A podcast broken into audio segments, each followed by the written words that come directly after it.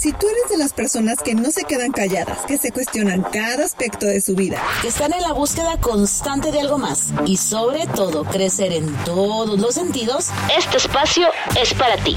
bienvenidos a Viviendo sin tapujos, segunda temporada. Somos Iris Rubio y Liz Tavares.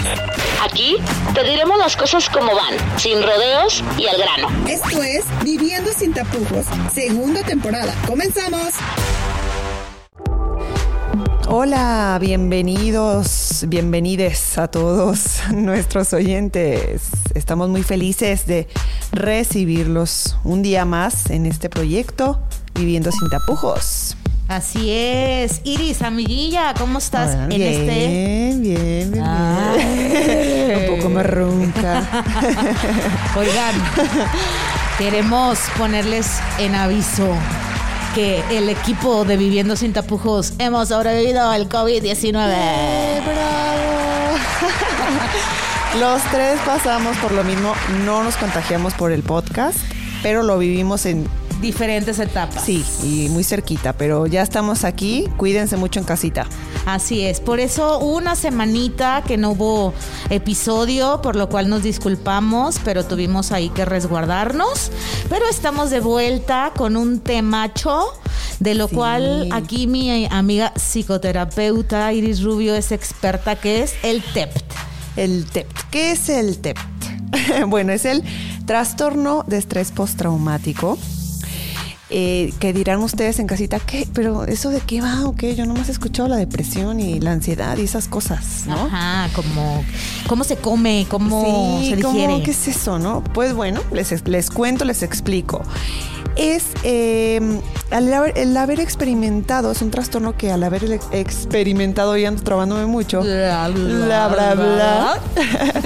la muerte, lesión grave, violencia sexual, eh, violencia de género, algún atentado terrorista o alguna violencia Muy, muy grave. muy grave, ajá, otras cosas, eso, real o amenaza, o sea, a sí mismo o a otras personas. Claro, aquí por ejemplo en México una extorsión por el narcotráfico, Sí. un imagínense ver colgados cuerpos, Sí, ¿no? O, sí, o estar sí. en una balacera, un evento que marque. Sí, que marque tu vida, eh, que hayas tenido exposición directa o presencia directa o eh, incluso eh, repetidas ocasiones, ¿no? Que digas, oye, es que ya es el quinto cuerpo que veo en la calle, ¿no? Que me, o algo así, también puede provocar el trastorno de estrés postraumático.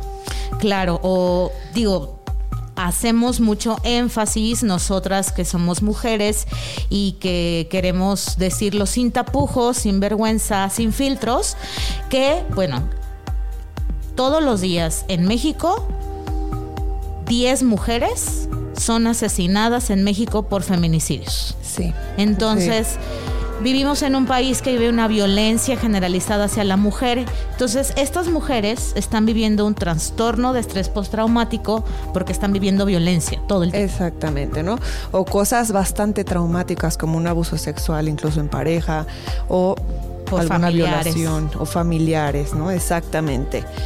Entonces, ¿qué más tenemos por ahí que fue importante? Que, claro, está Liz, hizo su research. Claro. Eh, se puso a investigar también un poquito del TEPT. Claro, y esto es, ojo, para que tomen nota público conocedores, es la, se caracteriza este trastorno por la imposibilidad de recuperarse después de experimentar este evento atemorizante. Sí. O sea, no es una cuestión solamente de la vivencia, sino es que esta parte te causa y te deja una marca, una huella.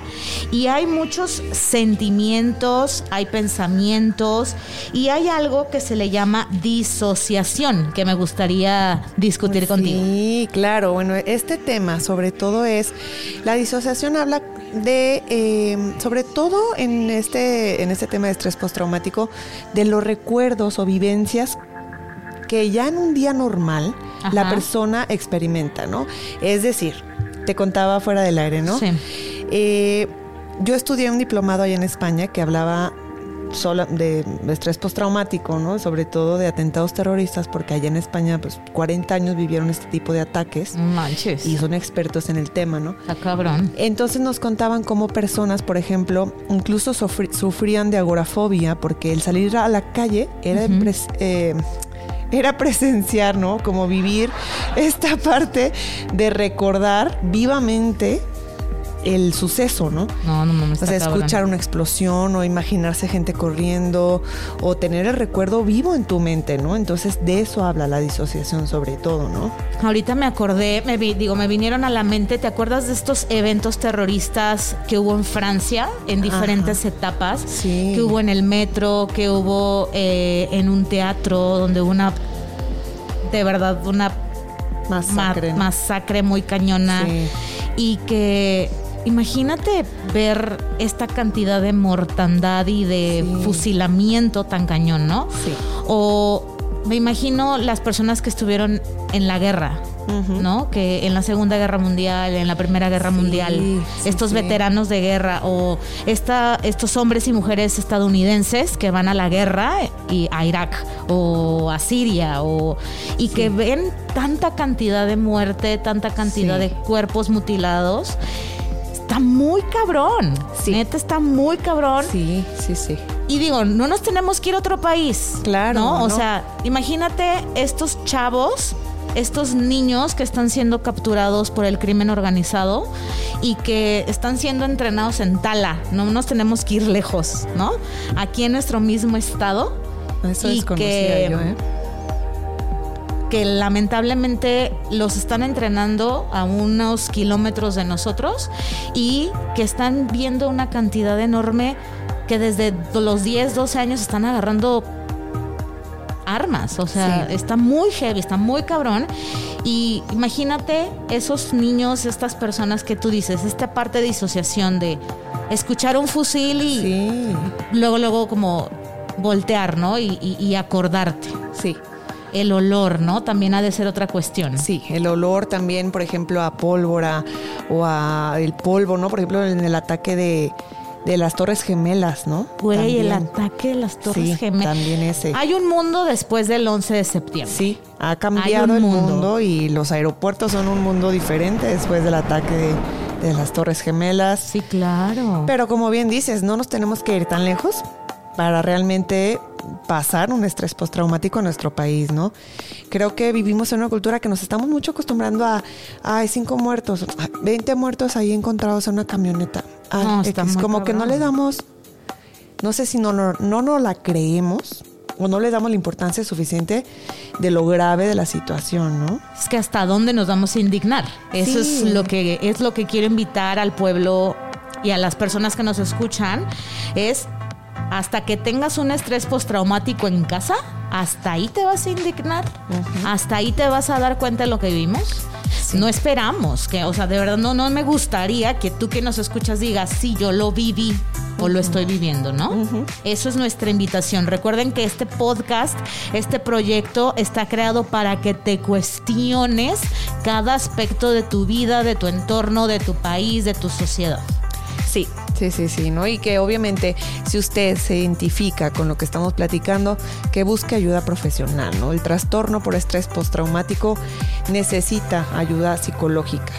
Así es, y es algo severo. O sea, no estamos hablando de algo que se nos ocurrió a Iris y a Liz de Viviendo Sin Tapujos. Sí. Tiene una serie de consecuencias. Algo, algo también eh, bastante importante mencionarles es que este estrés postraumático puede llegar a dañar tus relaciones interpersonales, puede llegar a interceder en tu actividad laboral, puede llegarte a llevar a acceder a sustancias, ¿sí? Que te puedas cobijar de, de drogas, de alcohol y pues la situación puede empeorar, ¿no, Iris? Claro, claro que sí.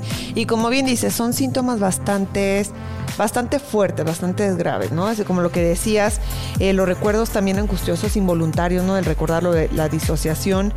En efecto, en sueños también tener sueños bastante vividos, ¿no? De, de, repente amanecer de que llorando, por haber soñado con el suceso, eh, pérdida de conciencia en momentos, ¿no? Que es la disociación exactamente.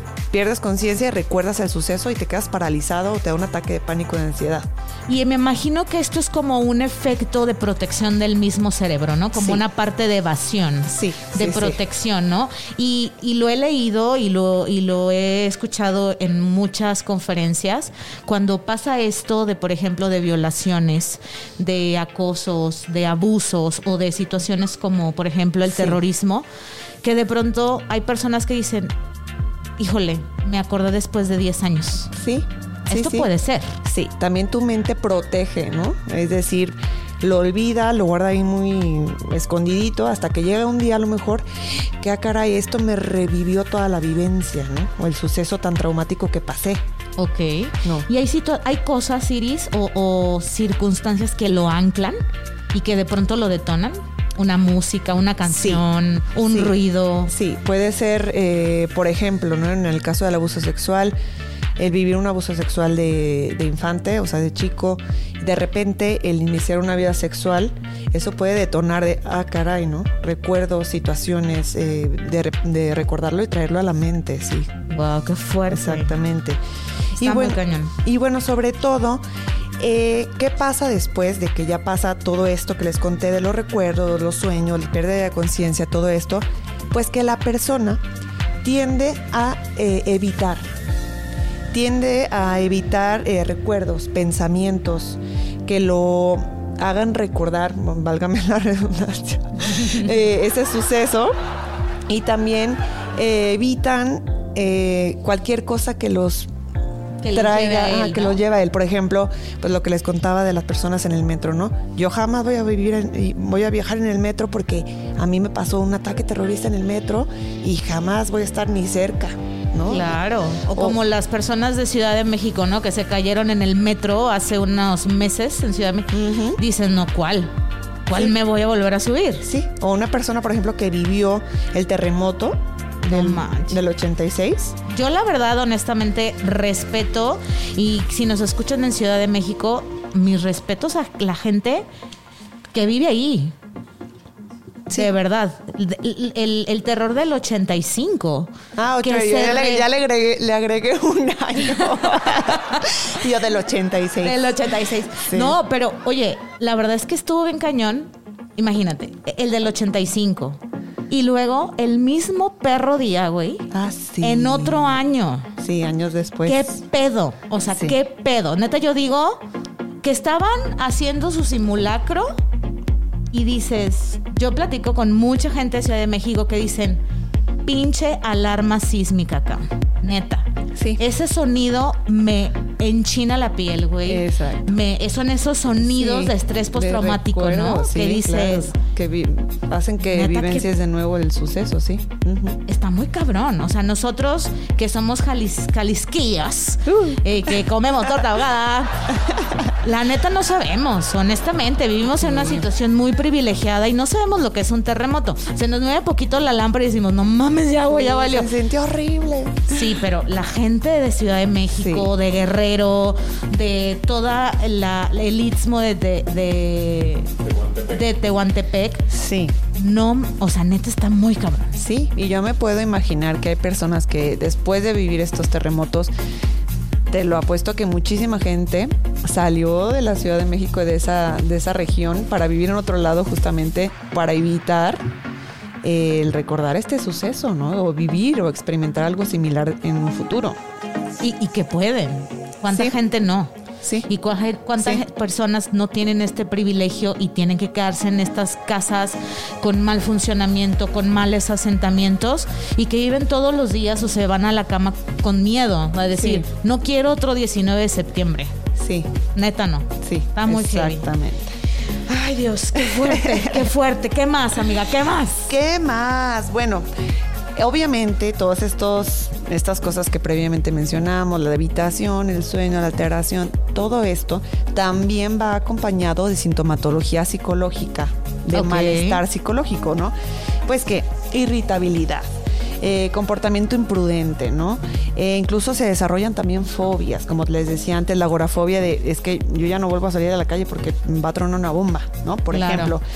Hipervigilancia, ¿no? Que va muy de la mano de no, no, no, es que Que todo el tiempo estás como al pedo, ¿no? Sí, de hecho hubo- nos, nos contaban en el diplomado que en el País Vasco, después de vivir esos 40 años de atentados terroristas, la gente tenía eh, la maña, ¿no? La costumbre de agacharse abajo de su carro para ver que no hubiera una bomba.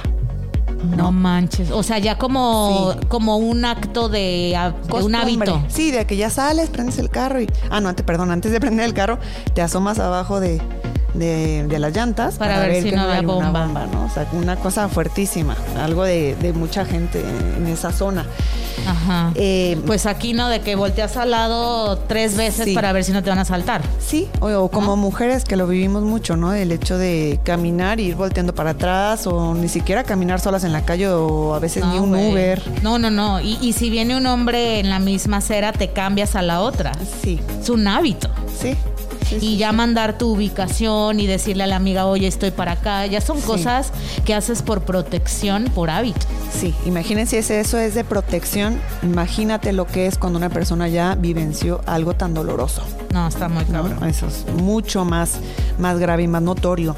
Claro. Eh, también eh, sobresaltos exagerados, problemas de concentración, alteraciones del sueño. O sea, es como muchísimas cosas más que implica el trastorno postraumático. Y me imagino que el estado de ánimo puede estar bastante fluctuante. También, claro Flu- que ¿Es sí. fruc o fluctuante? Fluctuante. Mi, mi querido Lalo Castillo, no te hemos saludado el día de hoy. Uh, hola. Aquí, como siempre, corrigiendo una nueva Oye, palabra sí, para el diccionario. No, y, Decimos fructuante. no, y también terremoto del 86. Del cuando es del 86. 85. Ay, discúlpenme. Ay, Dios, Ay, no. no. Es que, digo, me imagino, me, me digo, algo que voy a decir al aire una vez en compañía de un querido amigo llamado Fernando Rizo, que estuvo aquí con nosotros y con otras amigas, presencié una balacera Sí. eh, cuando yo era más joven y bella. Bella siempre sí. Obvio. No, de verdad, no, no te puedo explicar que después terminé desmayada. Y yo me sentía doña chinguetas, ¿eh? O sea, decir yo poco con todo, he vivido cosas bien feas y la, la, la. Y no iban por mí, iban por alguien más. Y yo de pronto, yo no sabía lo que era un balazo, o sea, yo no sabía lo que era escuchar un balazo. Para no hacerse el cuento largo, yo no pude salir seis meses. Sí, sí, sí. Porque era una sensación de me van a matar. Sí. Aunque yo sabía que no iban por mí, que yo no tengo que ver nada que ver con esto, ¿no? Pero presenciar este tipo de situaciones te marcan, Mucho. te marcan muy heavy. Sí, sí, y sí. honestamente yo era una chamaca de 25 años que honestamente si él, o sea, lo que- me acuerdo que yo estaba en, en un bar y lo único que sentí fue la mano de mi amigo en mi cabeza que me metió debajo de la mesa y de pronto la música se detuvo y como película, vasos cayéndose y la gente gritando despavorida, escalándose entre ellos para saltar del vidrio. Ay, no. Entonces fue de verdad escalofriante. Sí. Escalofriante y decir, ahí puedo terminar mi vida. O sea, de verdad es cuando de verdad te dicen, es que tu vida te pasa por un minuto, es de verdad. Es Sí. neta que sí. Sí, sí, sí, sí te creo. No, totalmente. Y como bien dices, ¿no? O sea, seis meses te costó recuperarte de un evento así. Exacto. ¿no? Y tuve que pedir ayuda. ¿Ayuda psicológica? Sí, tuve que pedir ayuda. Ah, no sabía eso. O sea, tuve que pedir ayuda psicológica y yo tenía tanto temor hacia la delincuencia. Porque no tenía idea si nos habían visto, si habían visto a todas las personas del lugar. Porque te vuelve, como tú dices, se te vuelve una fobia. Sí. Entonces, de verdad es que, ¿qué tendría que hacer una persona que vive esto, Iris? Buscar apoyo profesional, ¿no? Es, son situaciones bastante graves, ¿no? Sobre todo también eh, el, el hecho de arriesgar tu vida, ¿no? La vida de otros es, es la- lo incapacitante, ¿no? Es algo bastante grave. Exacto. Entonces, en, en terapia justamente se trabaja eso que dijiste, ¿no? los pensamientos de distorsiones negativas, ¿no? El por qué fui, porque estaba ahí, ahí estoy yo, porque tenía que ir y eh, qué tal que nos hubiera pasado algo, eh, seguro van a venir por mí, ajá, la culpa, ¿no? Muchas veces. Sí. Entonces todo eso se trabaja en terapia, ¿no? Porque al final de cuentas el trastorno por estrés postraumático está causando estos pensamientos negativos que lo mantienen. Ok, ok. Entonces, habría ciertas preguntas, ¿no? Habría ciertas preguntas que sería interesante eh, lanzarlas al, al, aire, ¿no? Sí, que se hagan en casita. Que se hagan en casita para que si tú has experimentado alguna, alguna situación grave, eh, que te habló Iris al inicio del, del, episodio, alguna cuestión de abuso, de violencia, eh, alguna situación como te lo conté yo, ¿no? De una balacera, una situación aquí en el país, de de, violencia, del crimen organizado, de un asalto, de una cuestión que hayas perdido tu seguridad, tu dignidad, donde se ha puesto en peligro tu vida y has experimentado lo siguiente. Ahí te va. Problemas para recordar a detalles la experiencia traumática. Has tenido pensamientos negativos hacia ti mismo o hacia el mundo. Has tenido pensamientos distorsionados o de culpa, como te decía Iris. Sí. Es que no debí haber ido, es que no debí de haber salido de mi trabajo, es que, no sé. No, incluso situaciones, ¿no? Veíamos un caso allá que era, eh, un chavo sale a, a, un mandado, ¿no? A la calle. El papá lo mandó. Y pum, atentado terrorista, el niño fallece, ¿no? Y obviamente por el estrés postraumático el papá que estaba viviendo también, porque obviamente lo vivió muy cerca y él fue por su hijo en el atentado, porque estaba cerca de la tienda. Él decía, ¿no? Por mi culpa murió mi hijo, ¿no? Exacto. Porque yo lo mandé, ¿no? Y ese tipo de pensamientos irreales son los que se trabajan justamente en terapia. Claro, y eso es bastante importante. Eh, ¿Alguna otra parte como si estás viviendo emociones como vergüenza, o eh, sentimientos de ira, como esta parte del papá de estás tan enojado porque lo mandaste a la tienda, porque mandaste a tu hija en taxi y no regresó, ¿no? Eh, perdiste el interés. Ay, disculpen, un perrito de mi vecino, ¿eh? que está por ahí ladrando. pierdes interés en tus actividades diarias o en la vida misma.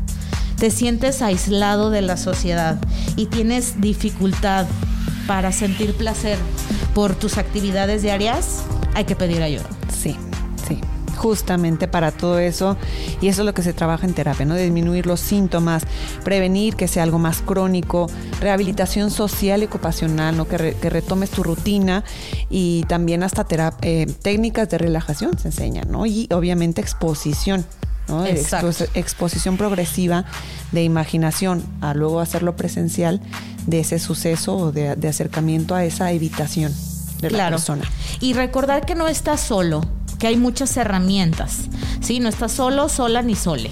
Vas a hay redes de apoyo, está tu familia, están tus amigos, existen instituciones que te pueden apoyar eh, y existe una línea de ayuda que me gustaría compartir contigo y esta línea es una línea donde tú puedes llamar, es una línea contra la prevención de la depresión, la ansiedad y el suicidio. es una línea gratuita donde puedes pedir ayuda. Si pasa, no lo súper, súper importante. También se las vamos a dejar en las redes sociales de Viviendo Sin Tapujos y en nuestras redes personales para que tomen nota. La línea se llama Línea de la Vida y es aquí en México, es 800 911 2000. Se las voy a repetir, es 800 911 2000 existen de verdad muchísimas personas capacitadas que te pueden ayudar. Busca a Iris como psicoterapeuta. Iris, eh, Rubio psicóloga, también a nuestra nutrióloga, a arroba nutrióloga renal MX y nuestras redes del podcast, arroba viviendo sin tapujos. Por favor, disculpen Ustedes saben que el COVID deja secuelas. estamos Secuelas- lentas. Pues sí, secuelas mentales y psicológicas. Pero estamos aquí echándole toda la garra. Si nos escuchan así como un poquito más apagadas, vamos a vivir como la flor, diría Selena. Así que. Sí, nos vamos a recuperar, no. ya verán. Por favor, no se pierdan el próximo episodio Sí. cada miércoles.